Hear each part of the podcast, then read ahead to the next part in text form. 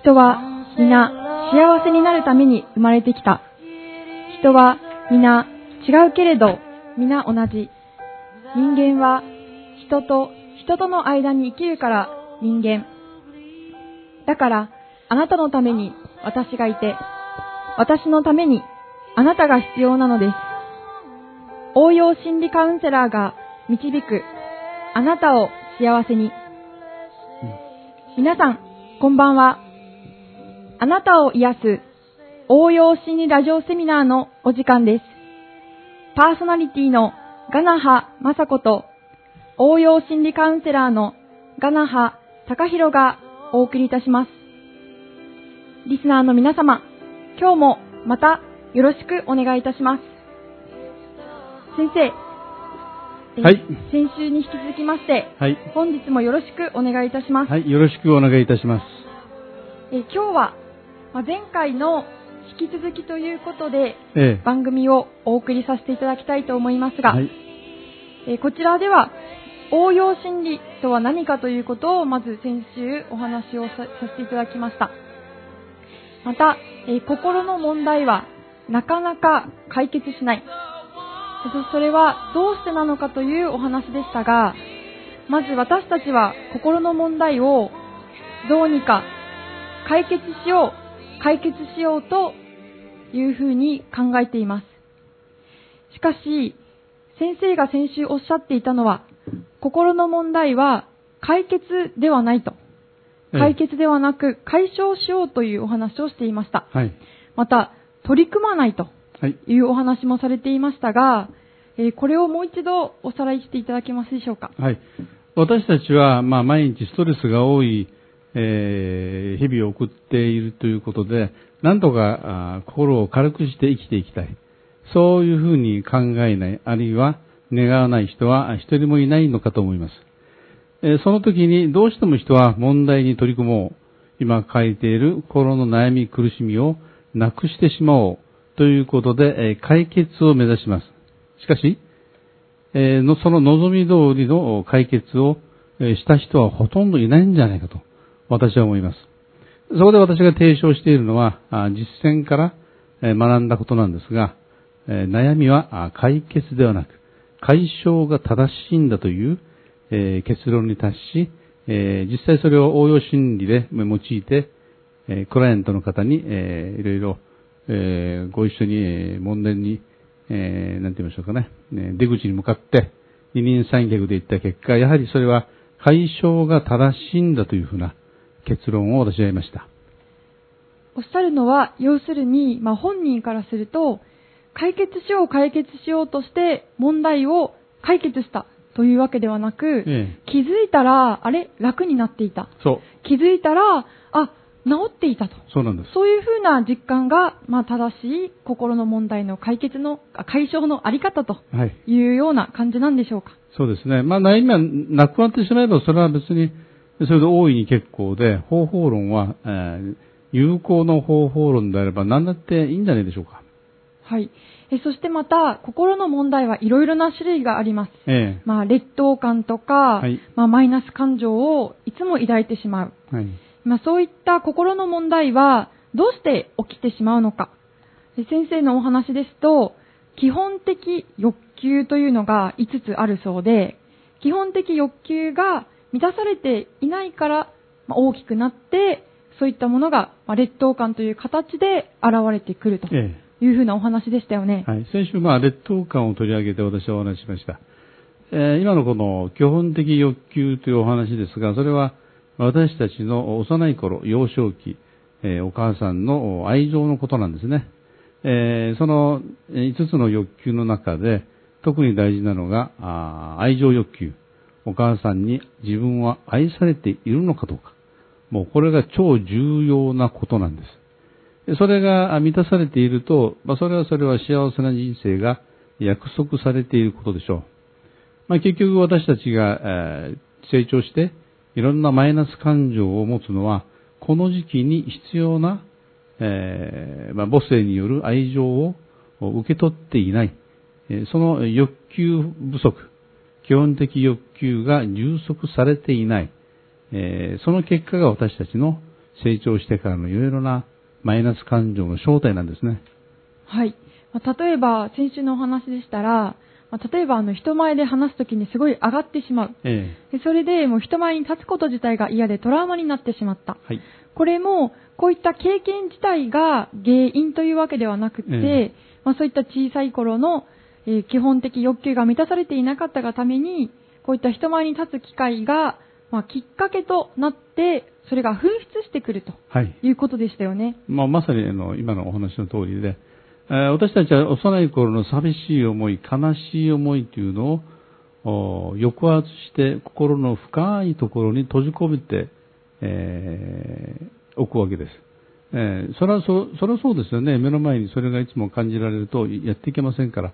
ところが成長した後に、えーその劣等感を惨めな気持ち、自分はお母さんに愛される価値がないんだという子供の頃の思いがあるきっかけによってどっと席を切るように、えー出てしまう。それが、あまあ、いろんな劣等、まあ、劣等感がかけらずいろんなマイナスの感情というのは、あるきっかけによって小さい頃に抑圧していた感情が一気に表に出ると。もうそれによって私たちはあー苦しめられる。まあ、これが、えーまあ、一番合理的な解釈ではないかと私は思いますね。はい、ありがとうございます。まあ、先週に引き続いて、まあ、今週は、では、そういったいろいろなこの説明理論がありましたけれども、え具体的な例でお話を、まあ、お伺いしたいと思っております。はい、どうぞ。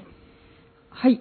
えー例えばですね、まあ、よく心の問題というと、まあ、今では代名詞のようになっているうつの問題がありますよね。ええーまあ、うつの話題がよく上がったりするんですけれども、はい例えば、まあ、私たちの、まあ、一般の生活といいますか、まあ、日頃、あの人を幸せそうに、明るそうにしてるなっていう人でも、気づいたら、やっぱり何かうつで悩んでいたとええいうふうなことがありますよね。はい。私も実はですね、周りで、まあ、昔なんですけれども、そういった方がいらっしゃって、で、とってもびっくりしたんですが、私はあの、大学生の時に、まあすごい仲いい女の子がいたんです。えで、この子はもう友達の輪の中でも非常に一番明るい子でムードメーカー的な存在。えで、まあ、田舎から出てきて、で、まあ、一緒に、私も田舎もんですから、まあ、楽しく毎日やってたんです。で、ある時、私の部屋をですね、ノックしてコンコンコンと、ええで、来たんですよ。ああと思って、で、開けたんですよね。ええそしたらその子が立っていて、ええなんとその子は、私見てびっくりしたんですけど、手が血だらけなんです。うん。で、要するに、この子はすごい悩んでいて、まあ、うつになってしまっていて、はい。で、リストカットしてるんですよね。うん。で、まあ、手首切っちゃったと。うん、で、どうしようって私のところに来てたんです。うん。で、私、はいつもあんなに明るくしている子が、急にそういう風にして私のところに来たもんですから、まあ、ショックも大きかったんですけれども、うんまあ、そういったことがよくありますよね。ええ、ありますでね。、これは、では、まあ、心の問題、どういうふうに、まあ、先ほどのお話で、まあ、基本的欲求の関係とかですね、ええ。うつの場合は一体どういうことになるんでしょうか、先生。まああの、まあ、その、そのケースの場合は、まあ、出口のない悩みをおずっと抱えて悩み続けて、えーおそらく、まあ、解決しよう、出口を見つけようと、えー頑張った結果の、もう、なんて言いましょうかね、行くつき、えー行く、行き着く先、出口がないのが分かってしまったみたいな、絶望感ですよね。あえーそれが、まあ、そういった自傷行為のもとに、えーなっているわけです。あ。この子はですね、先生が今おっしゃっていた頑張ると。すごい頑張り屋さんで、えもうお家の親にもすごい、なんていうか、いいように見られたいというか、ええまあ、親に喜んでほしい。だから一生懸命勉強を頑張るとか、まあ、将来の設計を今から考えるとか、そういう子だったんですよ。えうん。はい。まあ、あの、心の悩みを抱える方っていうのは、まあ、ほとんど例外なく、えー真面目な方ですね。うん。えー真面目な方で将来についてのお希望や展望おをいっぱい考えるタイプです。はい。えーで、真面目に行き過ぎたらダメですよなんてことはほとんどナンセンスですね。なぜならその人のお性質ですから。うんえー具体的な例で、えーこう、えーご説明した方がいいかもしれませんね。はい、お願いします。はい、あの、まあ、2、3年前のことなんですけども、私のところに、えー学校の管理職の立場にある方があお見えになりました。えーまあ、管理職というと学校では、えー校長先生とか教頭先生、あるいは学年主主任の先生、まあ、こういった感じですよね。ええで、その先生は、あー鬱になってしまったわけです。で、奥さんの方が、あー心配をされて私の方にまず連絡があって相談が始まりました。はい。もう、もう本人が死にたいと。ええ朝、死にたいっていうふうに、えー言って、奥さんとしてびっくりしますよ、それはね。そうですね。えー心配ですねえー心配ですよね。で、本人のことを、お出てみましょうか。えーまあ、本人はもう切羽詰まってますから、えーまあ、結局答えを見つけられなくて、こういう状況になってるわけですから、なんとかえー奥さんとしては、あー助けてあげたいうん。という気持ちだったんですね。うん。で、私はその方をおまず面談してですね、まあ、その方の性質、一体その方の本質は何なのかということをいつも考えます。まあ、理論によれば、いろいろお理論的解釈があると思います。でも人は理論の、理論で割り切れる存在ではないんです。そうですね。えー個性がありますから。ええで結局、鬱になった原因も、おそれから、えー立ち直る、まあ、立ち直るという表現もなんだか、あーおかしいような気がしますね。まあ、元に戻る。自然体に戻る。うんと。いうふうな言い方が正しいかと、私は思いますね。で、その方いろいろお聞きすると、えええーまあ、やっぱり子供時代に、えー大変、なんて言いましょうかね、えー教育熱心、熱心すぎるお父さんお母さんに育てられて、で、かなりまた、優秀な方で、成績も良く、お利口さんということで育てられたと。うん。まあ、当然厳しくう育てられたあ経験があるわけですね。で、まあ、優等生として、えー通して、えー学校での成績良くて、まあ、トントン拍子に、えー教員採用試験も通っちゃって、それまで先生になったわけです。で、まあ、一般職員の場合はすごく伸び伸びとしていたそうなんです。ええしかし管理職になってから、つまり先ほどお話ししましたね、きっかけです。うんきっかけ。それまでは伸び伸びとしていたとご本人が、えー言ってました。ところが管理職になった途端に心が重くなったと。ええまあ、本人とすればそれが自分が鬱になって原因だというふうに考えてるわけですね。うん。それはまあ、私たちの思考というのは、あある種の欠陥がありますので、因果関係がよくわからないところがあります。まあ、その方の結論うんはそういうふうになっているわけでして、ええ私がいつもお話しするのは、あ心の問題は自己流で取り組んではいけないというふうにいつも私言うんですね。ええまあ、心も体も自分自身のものには違いないんですけども、えー体の病気になって自分で治そうなんていう人あんまりあんまりいませんよね。そうですね。病院に行きますね。行きますよ。ね。だからやはり専門家に相談するのが一番なんです。うん。で私はあその人の性質をおまず理解しようと努めました。はい。どういうふうな生育を受けたのか、どういうふうなお父さんだったのか、どういうふうなお母さんだったのか、それはもういろいろお聞きしました。で、やはりですね、えー抑圧が強いわけです。あ抑圧。抑圧が。あのーまあ、気分というのは上を向いたり下を向いたりしますよね、私たちは。えええー明日どっか遊びに行くってなると、ウキウキします。でも、まあ、まあ、学生でしたら、小学生でしたら、えー宿題の関係もあって、えー週末に向かうと楽しい。でも、明日いよいよ学校だという日曜日にはなんだか気分が重くなって、夕方には、ああ、なんだかもう嫌だなっていうふうな感じになりますよね。うん。で、私たちはこういうふうに気分というのが、あー決して一定ではないんです。うん。人間である以上。生命体、有機体である以上、えー一定であるわけがないんですね。つまり、私たちは気持ちが常に、えー上を向いて、さらに上り詰めて、えー下に向かっていって、えー下に底をつくと今度また上に向かっていく。ちょうどあのー三角関数みたいにですね、えー上へ上がって下へ下がる。まあ、景気の循環もそうですけど、物事は全て繰り返しの中にあります。うん。えー波だって、えー押しては、寄せては返す。この繰り返しですね。ええそういう細かい私たちは、えー変化、をすることによって下界の変化に対応している。あ、外の。外の変化に。ええもちろん日中対応も私たちは一定では、えー正確に一定でありませんね。うん。当然下界に合わせて私たちはあ体温も変わりますね。血圧だって。気分だって同じなわけです。うん。明るくはしゃぐ気分になってみたり、えー物思いに沈むような気持ちになったり、それを繰り返しです。ところがですね、抑圧がかかるとええ、どうなるのか。どうなるんでしょうか。えー下の方に引っ張られる力が、えー強くて上がろうとする力がそのうち負けてしまうわけです。うーん。気分の循環が止まってしまう。サイクルが。サイクルが本来は上がって下がって下がって上がって、えーそれが私たちを正常に保ってるんですけれども、えー抑圧によって、えー下がる方の力が強すぎて、もう上がる力の方が疲れ切ってしまう。で、ずーっと低空飛行をしてしまう。それが、うつの状態であるわけです。まあ、真面目な方ですから、あお父さんの厳しい教え、厳しいえお仕置きを、えー真面目に受けたんですね。うん。えー不適応をなさる方というのは本当に真面目な方が多くてですね、まあ、それだけ優秀ってことなんです。うん。で、物事は面白いもので、うーん、なんと言いましょうかね。うーん、こう、不幸であればあるほど幸せに近いという法則があるんです。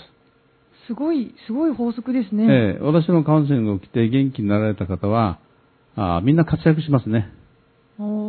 可能性があるから悩むのな悩むのであると。うん。さらに、えー生きる喜び。まあ、普通は人間というのは感覚の生き物で、感覚というのは麻痺しますね。えええーいつも同じ美味しいものばっかり食べてると、あ美味しく感じられないとか、うん。疲れてきますね。疲れてきますね。これは、あー感覚の微分特性というなんか専門用語もあるんですけども、えー慣れてしまうと私たちは。ところがですね、悩みをくぐり抜けてきた人というのは、その、えー感覚が古くなってしまう。感覚がドンマしてしまうという現象があんまり見られない。つまり、毎日が新鮮に、えー感じられる。これっていいことじゃないですか？そうですね。じゃあ、これまで逆に下に下に引っ張られた分、ええ残りの人生はええ上に上に上に上にと上昇志向になってなってしまうと。ですから悩んでるらっしゃる方々、あなた方はその悩みの出口の向こうには、えー素晴らしいですね、人生が待っているんだと。もう保証されていると。えーあなたご自身がそれを保証してるんですよ。それだからこそあなた悩むんですから。えー不幸せのお裏をひっくり返して表になれば、それは大きな幸せが待っているに違いないんです。うん。でその、先ほどのお話に戻りましょう。はい。えーその方は真面目すぎてですね、人の心が気になる。えー自分の言った言葉で相手が傷ついてしまわないのかと。まあ当然ですね、繊細ですから、とても。ええそしてお父さんお母さんのきつい言葉、教育の言葉によって傷つけられている。だから自分が何かを言えば相手が傷ついてしまうんじゃないかと。もうこれが気が気でない。うん。とっても萎縮して、えーこう生きていく側面がああったんです、その方は。はい。で、すべてを我慢我慢でやってきたわけなんですね。で、私は言いました。あそれはあ良くないですねと。あなただって不満なことはあるし、言いたいことは、えーきっとあるはずだから、そういう場面が出たら、えー堂々と言ったらいいんじゃないかと。行ってみたらいいじゃないかと。いいんじゃないかと。実はその時に私はもうすでに、その、三つ四つ先を、えー読んでるわけですよ。ええ何もその場で、えー、なんて言いましょうか、思いつきで言ってるんじゃなく、もうすでにその方の性質をすべて把握して、あ、この方はこういう方向な出口があるんだなという読みを立てるわけですね。うん。で、この読み計らって、自分を出しなさいと。うん。喧嘩をしなさいと。周りの人と。喧嘩を、ええ、喧嘩を。で彼はいいんですかと。今まで貯めてた分を食べた分を出しなさいと。出しなさいと。彼は心配します。嫌われない、嫌われてしまわないんですかと。あうんそれは場合によって嫌われるでしょうねと。ええええええ私は言いました。うん。それを彼は恐れたわけですね。でええ私はそれで続けて言います。あなたがあそういう萎縮したあ人生を送ると、人生行く先々にあなたのお父さんが待ってるんだよと。ほう。どうでしょずっとお父さんのこの抑圧と戦ってたわけなんですね。う。戦っていて、これからもずっとあなたの人生の、えー続く限り先々にはお父さんとお母さんが立ってるんだ。うん出会う人はみんなお父さん。知り合う人はみんなお母さん。あなたそれ耐えられますかと。で、うん彼の心に衝撃を与えるわけですよ。言葉ってのは本当に偉大なものですよ、皆さん。言霊ですね。言霊ですね、イメージの力。当然彼は嫌なんです、それが。えーで、人を選びます。どっちが嫌なのかと。人に嫌われる不快が、えー我慢できるのか。このままずっとお父さんお母さんを目の前に、えーして生きていくのが幸せ、えー辛いのか。当然人は、快不快の原則によって、より不快の少ない方に向かうんです、人というのは。うん。そこで彼は意を決して喧嘩をすることにしたんですね。毎日。嫌われるよりも、ええ抑圧の方が嫌だから、嫌だから。喧嘩をしようと。喧嘩をしようと。やりました。毎週報告するんですね、私に。カウンセリングで。喧嘩の報告で喧すか？嘩報告。ほやっぱり優秀でですね、あの、頭の回転も早いもんですから、う。うん。相手を論破するわけないんだと。ほう。彼は言うわけですよ。で、今週も勝った。えー先週も勝った。連戦連勝なんですね、彼は。やらないだけで強かったんですええね。強い強い。そのはずなんですよ。ないもほど優秀な人なんですから。うんで彼は連戦連勝を重ねて自分自身気づかないうちに心の自由を取り戻していったわけです。あこの喧嘩をするということが、えこの抑圧と戦うということになっていたと。ええあの、もちろんあの、よ抑圧と戦いましょうなんで、そんな下手なことはえ言っちゃいけないんですね。気づいていたらそうなっていたと。うーん。これが、あ応用心理のカウンスカウンセリングであるわけですよ。それで、まあ、最初のお話ですと、ええこの、えー先生は、ええもう朝起きたら、ええもう死にたいと。知りたい。それぐらい悩んでいた方が、まあ、喧嘩喧嘩をして、まあ、連戦連勝。連戦連勝。そうすると、喧嘩をしたことが、ええこの朝死にたいと思っていたこの苦しみに対してどう影響したんですか？あのですね、えーいいポイントですね、あなたね。ええ筋がいいですよ、あなた。そうですか。つまり、えー物事の原理を考えるときに、より統一的な原理を考えますね。えーその現象、現象を個別に説明するんじゃなく、おより多くの現象を一発で、えー解解明する原理を考えた方が便利じゃないですか。ええあなたのえー指摘したのはそれですよ。私はそれをどうも発見した気がしますね。それは何かというと、本能の緊張、本能の震え。これが私たちを苦しめている元凶であると。体も使えば使うほど凝りが溜まりますよね。えー四十肩、五十肩っていう言葉もあるじゃないですか。心も同じです。私たちの心は緊張、緊張。私たちの体というのは緊張するように作られています。これはあ本能の要請なんですね。もし私たちが、えー正体不明のものが近づいてくるとします。えその時に緊張しようかどうしようかと迷いますか？いや、選ぶというよりももう自然に気づいたら反応しちゃってますよね。ね、本能的に身構えますよね。なぜか。えその正体不明のものが近づいて、その正体が分かった時、はい。ね。それは無害な場合もある、あるでしょう。あるいはフレンドリーな場合もあるでしょう。しかええし万が一それが、えー我が身に害を及ぼすものであった場合にはどうでしょう？身構えてた方が生存本能の上からは理にかなってませんか？そうですね。ですよね。ええええですから私たち人間という存在は緊張する方向に作られてるんです。ああ、もともとその性質として、まず最初に緊張することが、ええまあ生存本能にかなっていると。生存本能。うんこれはあんまり言った人はいないと思いますね。もしかしたら私が最初に近いかもしれない。ほう。あの、私たち人間っていうのは緊張する方向に作られている。筋肉を見てください。はい。伸びる筋肉はあると思いますか？伸びる筋肉ですか、ええ今手伸ばしてるんですけど、ちょえっと難しいです。ですよね。筋肉というのは収縮する方向にしか働きません。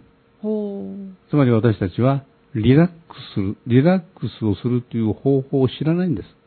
え、そうなんですか？そうなんです。だから緊張してノイローゼになりますでしょ？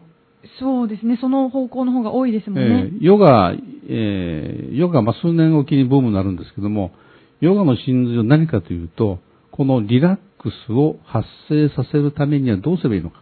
うん。それは日頃使わない関節やえー筋肉や筋を、えー無理に緊張させる。ですから、ああいうふうなね、えーねじりのポーズとか、あ緊張をもたらすポーズをヨガではあー熱心にやるわけです。それはその反動としての緩み、弛緩、えーあのポーズをね、えー死のポーズで言いますね。あ、このリラックスポーズを死の dead pose って言いますね。 dead pose。ええですから私たちは、あーリラックスする方向っていうのはない、知らないんですね。うんですから緊張方向に体を無理に持っていって、その反動としてのリラックスを得る。これがヨガの知恵ですね。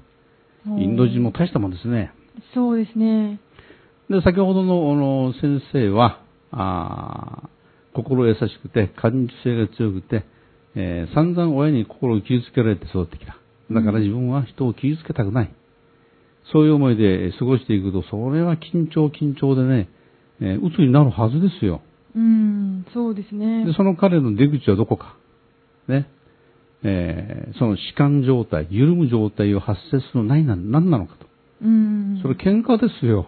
ほう、ヨガのねじりが喧嘩だったわけですか。そうかまあ、彼の場合はですね。うん。もちろん人の個性があって、彼の場合はそれが正しい方法論であったと。ほうほう。それが大事ですね。それを無理に理論化して全ての人にえー用いようとすると、おおかしなことになりますので気をつけなきゃいけないですね。ああまあ、あくまでも、この場合は、ええゆ緩めが喧嘩っていう形であったと。ええ。で、か彼は花話を喧嘩をして爽快だったみたいですね。もうニコニコ大変するんですよ。あれやっつけとこれやっつけとってですね。そうだったんですか。ええほう。まあ、あの、数十年分の、おなんて言いましょうかね、あ鬱積を晴らすことに成功した彼は、表情が明るくなってきましたね。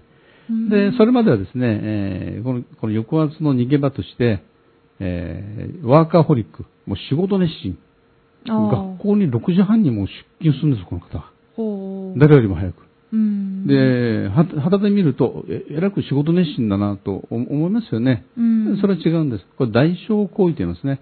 いつかまた代償行為について説明をしていきたいと思いますが、で、まあ、えー学校の修行時間に近づくに従って、三三五校、えー先生方が、職員の顔を出しますよね。ええ。その時にやっぱり嫌いな人がいるわけですね、彼は。うんうん人間、そういうもんですよ。苦手な人、嫌いな人います。ね。でそれが辛いんだと。次の問題は。はい。彼は。どうしても好きになれないすぎる。え顔を合わせたくない。うん。彼が責任を私に挨拶をするべきなのに、いつも自分からやってると。これはおかしいと言うんですね。うん。全くその通りでしょう。で、えーじゃあね、こう好き嫌いをどういうふうにして、えー解消すればいいのか。どうでしょう。通常のカウンセリングってどうなんでしょうね。私は論理の飛躍が好きですから、えーいつも論理の飛躍を用います。本人が気づかないうちに人の好き嫌いが消えてしまう。そんなマジックみたいなことができるんですか？えー私はマジシャンなんですよ。ほう。マジシャンね。で、えーいろいろお話を聞くとですね、えー音楽の好みを私聞きました。この方はあアメリカンポップス、古いアメリカンポップス、新しいポップス、えーそう好きなんですね。うん。で、その反対に演歌が大嫌い。あ演歌は大嫌いな方だったんです。鳥肌が立つほど演歌は嫌い。えええどうしてですかって聞いてもお知らないんですよ、ご本人はね。うん。で、私は決めました。これを活用すべきだと。どうしたのか。こうしました。音源を2つ準備してください。音源を。で、片方からはああなたの好きなアメリカンポップスを。で、もう片方からあなたの大嫌いな演歌を流して両方同時に聴いてくださいっていうふうに設定しました。へえ。え、どうなんでしょうね、こういう時ね。なんか人想像すると混乱しちゃいそうです。人の脳の情報処理のメカニズムってどうなんでしょうね。心の反応を含めて。どうなるんでしょうか。彼は素直な人間ですから、もうその頃にはもう私は、あ彼は私を信用してますから、えー実行しました、素直に。うん。ね、片方の耳にはアメリカンポップス、自分大好きな。で片方の耳には大嫌いな演歌が入ってくる。うん。どうなりましょうかね片。方は、じゃじゃじゃじゃじゃんって言いながら、隣は、ええダララそうーみたいな。、拳がうなってるんですね。はあ、拳がこ。れを聞くと。これ聞くと両方で。で、どうなったんですか？えー人の好き嫌いが消えました。こ、これで？えほう。ーご本人の報告によると、最初はもう気持ち悪かったと。そうでしょうね。不愉快だと。ええね、ところが、好きな音楽の方は聞きたいんです。そうですね、この片側だけ。えー人と体面白いですよね。目は閉じる。口は閉じる。でも鼻は開いてますね。巻いてます。耳も開いてますね。はいこれ自分の意思でどうにもならない。うん。面白い期間と思いませんか？そうですね。ね、役割違うんですね。えーそれでですね、えー嫌いな音楽が入ってくる一方で、聴きたい音楽を聴きたい。同時に情報処理をせざるを得なくなったんですね、脳内で。うん。そうなると、彼の脳は不快なものを不快じゃない方向に処理し始めた。あ、スイッチを変えたわけですか？さっき私言いましたよね。不快と快、どちらを人間は自動的に選ぶのかと。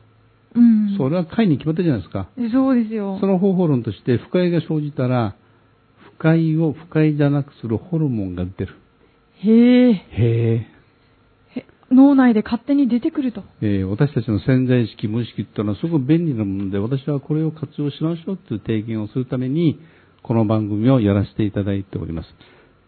先生、はい。でそのお話ですけど、はい。では、あの、まあ、好き、どうしても好きになれない人がいたと。えで、その、まあ、両方から違う曲を聴いて、ええまあ、これは一一種の、まあ、カウンセリングの、うんまあ、事例なんですよね。えええもちろでん。これをやったことで、はいこの好き嫌いが、はい。では、え、あの、まあ、演歌もね、あの、なんて言いましょうか、大好きってわけじゃないけども、別に聞いても不快な感じがしなくなったと、から言ってました。そして悩んでいた、ええこの人をどうしても人の好き嫌いですか？好き嫌い。あ、それも同じように、えー従来嫌いだった人の顔を見ても不快の念が起きなくなったそうです。へえ。へえ。これ解決じゃなくて、まさに気づいたら解消ですね。人は自由になるときにそのプロセスを意識することはできません。面白いですね。。これは潜在意識との関連で、それを論じるとまた面白いんですけれども、まあ事例としてはね、えーうつの場合は、あこれで脱出してもらいました。えーまあ、えーうつの事例をお話しするとこんなもんですかね。はい、ありがとうございます。ああ、本当にこのびっくりするも、へえとしか反応できないようなお話でしたね。はい、ここで、それでは本日の1曲目に行きましょう。ダニエル・パウターで、バッドデイ、ついてない日の応援歌です。はい、えーあなたを癒す応用心理ラジオセミナー、パーソナリティのガナハマサコと、応用心理カウンセラーのガナハタカヒロがお届けしております。えー本日からこちらの番組は FM21、FM レキオ、FM 元部の3曲同時放送でお送りいたしております。えーそれでは、ここでですね、こちらの応用心理セミナーへえーいただいた質問をご紹介させていただきたいと思います。えーこちらは記念すべきええ1人目のえー質問ということで、はい。えー聞いていらっしゃいますでしょうか、えー質問ありがとうございます。ありがとうございます。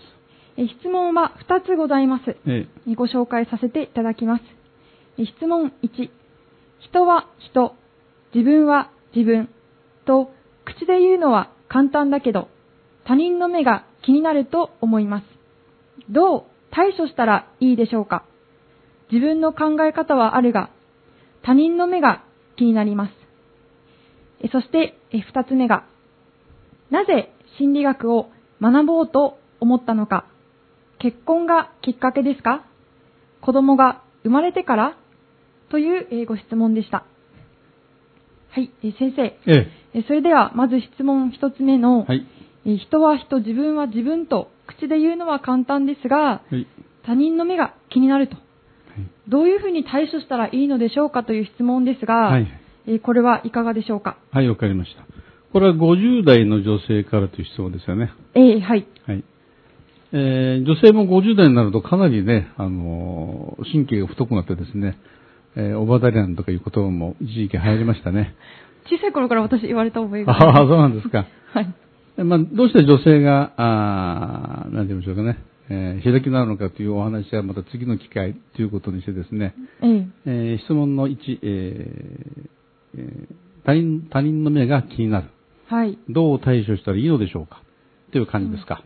そうですね。まあ、この人の目が気になるというのは、やっぱり年齢関係なしに、ええまあ、小さい子でも、はいあるいは年配の方でも、まあ、私もそうですけれども、もうたくさんの方がええ共通して持っている問題ではないかなと。いうふうに思いますね。えーこの他人の目が気になるというう状態、状況というのは一体どういうことだと思います？そうですね。例えば私は小さい頃とか、え体育館で全校生徒が集まる場面がよくあるじゃないですか。えはい。で、そうした時に、たくさんの人がいる前を歩いていくことが、えすごい緊張しちゃって、うんみんなが私のこと見てるんじゃないかとか、うん。そういう風にしてすごいなんか、あの、気になったことがありましたね。ええまあ、こういう状況というのは、それはですね、えー本能が緊張状態にあることになるんです。うん。えー本能が緊張していると、周りが気になる。それは防衛本能にとって当然じゃないですか。あ周りに注意を配る。ね防衛モードに頭が入っているということなんですか？もうずっと防衛モードにえー入ってるんです。日頃から本当は。うん本人が自覚してな、じ自覚していないだけで、えええー普段の日からね、えー防衛モードに入っていて、はい。えー人前、今のお話でね、人前に出るとか、えー人前でスピーチをするとか、うんそういう時に、えーその緊張状態がピークになっていくと。そうですね、ええピークになったら私経験があるんですが、えなんかこの歩くじゃないですか。えはい。出ていくときに気はいづいたら右と右手が一緒に出て、ロボットみたいになっちゃうロボット歩き。これも私ありましたね。ええで、まあ、どう対処したらいいでしょうかっていうことですけど、ええ普通はですね、こういうふうなあー場合は、えーこう、緊張するな、まあ、緊張するなとか言う人もいますよね。どうやるんですか、これは。そうですね、緊張しないで大丈夫よ、みたいな。そう、大丈夫よ、と。あるいはまた、あなたが思うほど、人はあなたのことを見てはしないんだよ、と。よく言うじゃないですか。そうですね、スピーチするときに、オーディエンスはかぼちゃと思いなさい。かぼちゃと思いなさい。うんえーあれお、お芋と思いなさい。えええー野菜畑と思いなさいなんて、えー本当にお思う人いるんでしょうかね。それはそれでかなり、かなり危ないんじゃないですか、それね。もしすごい特殊能力思思ったりしたら。うん。で、どう対処したらいいんでしょうか、応用心理カウンセラーのはい、カウンセラーとしてはですね、はいあの、対処、お何て言いましょうかね。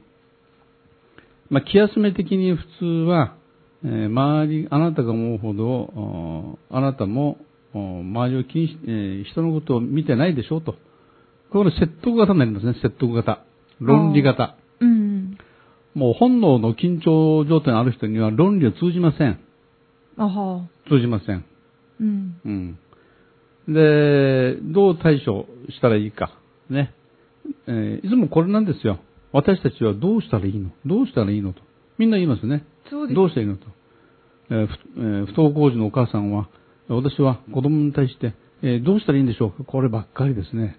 そうですね。でもそう考えちゃいます。えーそれは思考の欠陥、私が言うところのええ人の思考の、えー欠陥があるんですね。うんどうしても対処療法的に応じてし、えー対処しようとすると。ああ、こういう思考風の欠陥。ええだから私はこう言いたい。どう対処したらじゃなくて、人としてどうあるべきなのか。はい。ね。存在を問いなさいというわけですよ。あ、私の存在ですか？存在を。ほえーつまり、えー方法論的にね、えーなんて言いましょうかね、都合よく、うー対応しようなんて、これはできないわけです。う。うん、ロボットじゃないです、ね。ええそれより、も、どういう存在になるべきなのか。あなたの心が苦しいのは、他人の目が気になって仕方がないのは、それはあなた自身が本来のあなた自身ではないというこういう心の知らせなんです。あ、本来の自分らしくいい自分じゃないから、ええちょっと苦しい心が苦しい。魂のお知らせ。あ、お知らせが来てる。お知らせということなんです。ほうほうほうお。知らせにどう対処したらいいでしょうかこれナンセンスと思いません？あ、確かに、じゃあお知らせの通りに、えどうしましょう。え。で、えー指示すればその通りにね、対処できますかこれ。原理的にできません。うん。人は自分で人の、自分の心を操作することはできないんです。そうですよね。やってる人いますかこれ？いや、いないと思います。おそらくね、あの、真面目な人やりますよ、無理にでも。ね、これ、ですからこれ、えー自然の法則に反してますから、矛盾や悩みはどんどんどん深くなっていって、いくつ、いくつく先は、あーうつとか、あー大変な意地悪な人間になるとか、うん。そういうふうになってしまうんですね。だから私たちは、どう対処していいいいでしょうかじゃなく、あなたの存在が誤った状態にありますよという、え魂のお知らせであると私は言いたい。うんだから、えー、なんて言いましょうかね。あなた自身の本来の自然体に戻るようなことを考えなさいということを私言いたい。ほで、その方法論なんですが、先ほど言ったように、えー緊張状態を砕く、ね、ことをやれば一発でそれは終わってしまいます。そうなんですか？ええ何の苦しみもなく、えー悩みもなく、労力もなく。ね、だってね、あの、うつの人は、えー喧嘩をしなさいって言って、うつが治っちゃうんですよ。そうでしたね、先ほどの。人によっては。びっくり仰天なお話でした。ですから、どう対処したらいいでしょうかじゃなく、応用心理を学んでくださいと私は言いたい。うん。要するに。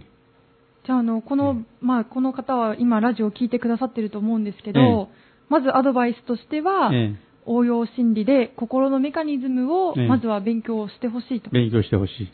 そして、楽な、より楽な方法で出口に、えー向かってほしいということなんです。それは本能の緊張を解くのが必ずあります。それはあなたが出ている症状、えー他人の目が気になるって言っても、そういう種類がいっぱいありますよ、これ。細かく。それ人間個性がありますから、ええやっぱり違うんですね。その個性の違いに実は解えー解消のおスタイルがあー見て取れるとうんいうことなんです。た例えばですね、ええ。じゃあまあ具体的に、まあ、ええ。この方がどういう個性を持っているか、これじゃわからないんで、えまあ、答えるの難しいんですが、ええ。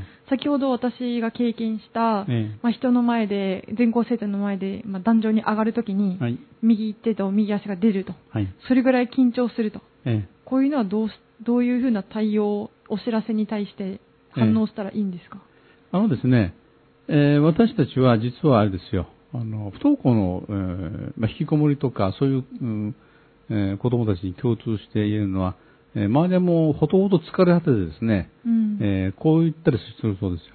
どうすればあなたはあ表に出られるのかということを聞いたりしますね。あ、こっちがどうしたらええ出てくるって。そう。その時にね、本人はよ、もう共通したことを言うらしいですね。それは世の中が地震や何かでめちゃくちゃになって、えええー社会が大混乱の状況になると自分出てこれると。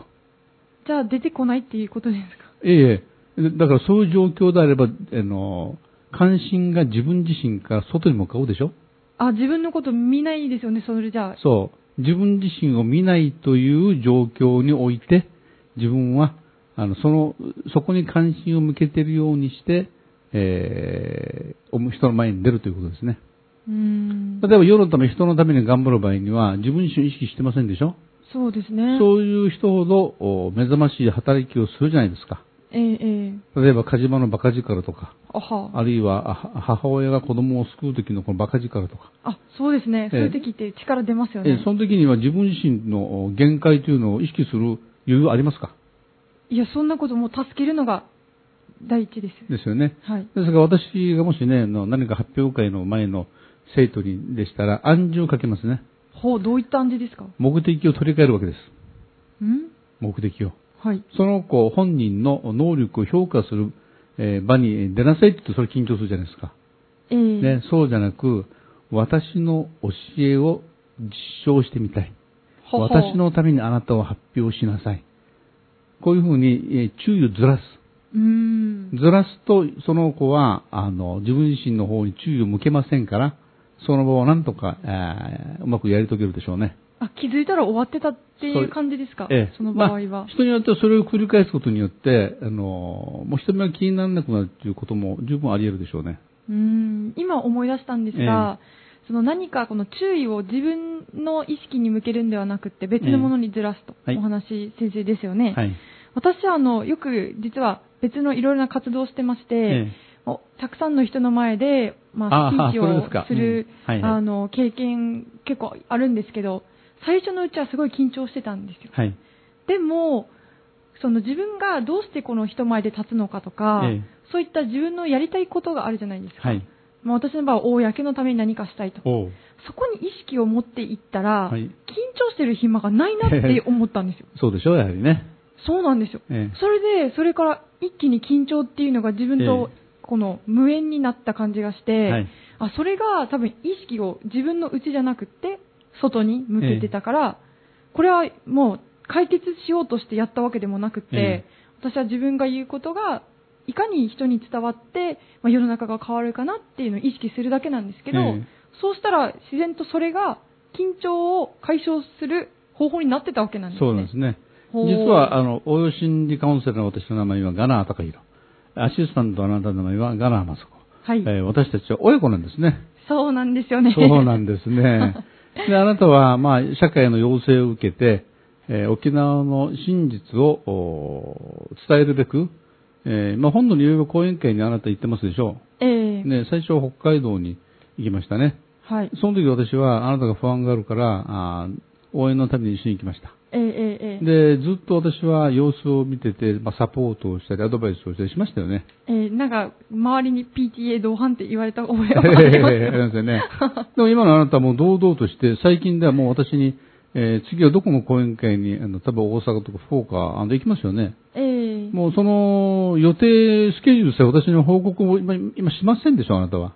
そうですね、もうだって、もう、いかにその内容をえ伝わるように、まあ、工夫するか。えね、ですから、中身に意比較してみてください。最初の頃のあなたと最近のあなたを。ええかなり様変わりしてますでしょ？そうですね。実はあなたが気づかないうちに私はあなたにカウンセリングしていたんです。え、そうなんですか？そうなんです。ほう、怖いですね。あなた真面目でしょ？えええで、え感受性が強い。はい。だから、あーなんて言いましょうかね。すごく緊張型な面があうん。る。もちろん私はそれ知ってますから、えーこの、あなたのお沖縄県の真実の姿を伝えるというあなたの政治的な活動を活用して、えーあなたのこの心のリラックスをより広げようと私は企んだんです。実は。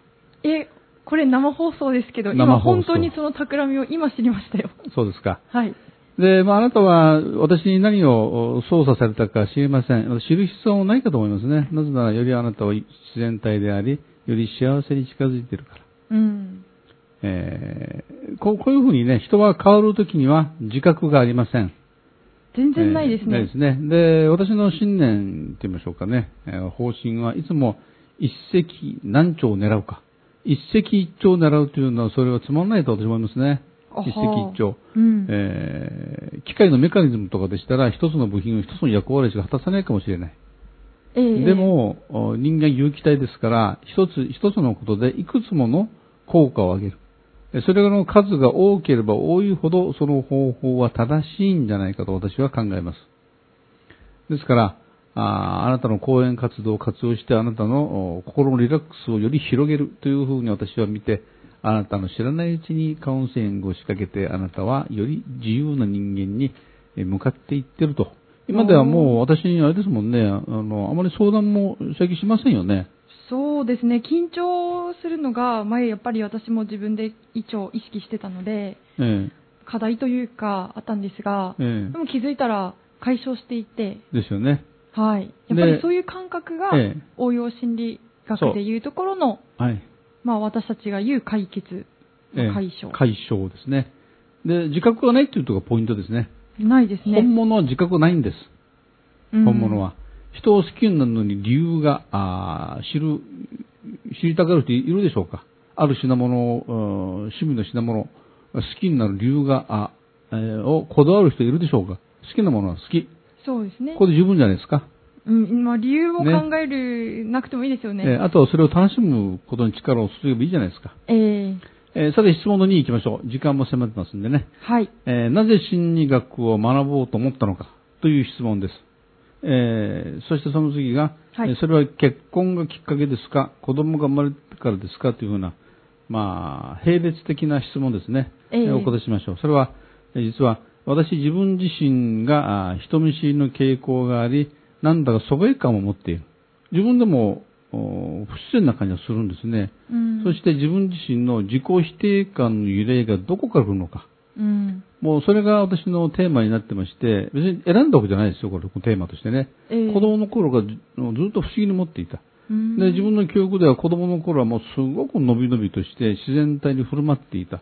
それが成長するに従って人見知りになったり、疎外感をかんえー持ってしまったり、自己否定感が強くなってしまう。これ不思議ですよ、私私とすれば。ええで、周りを見渡すと、えー似たような人はたくさんいることに気づいたんですね。それが私が心理学を学ぼうと思ったあー理由であります。ああ、そういうことだったんですか。そうなんです。だから私は人の悩みがよくわかるわけです。あ当事者でしたからね。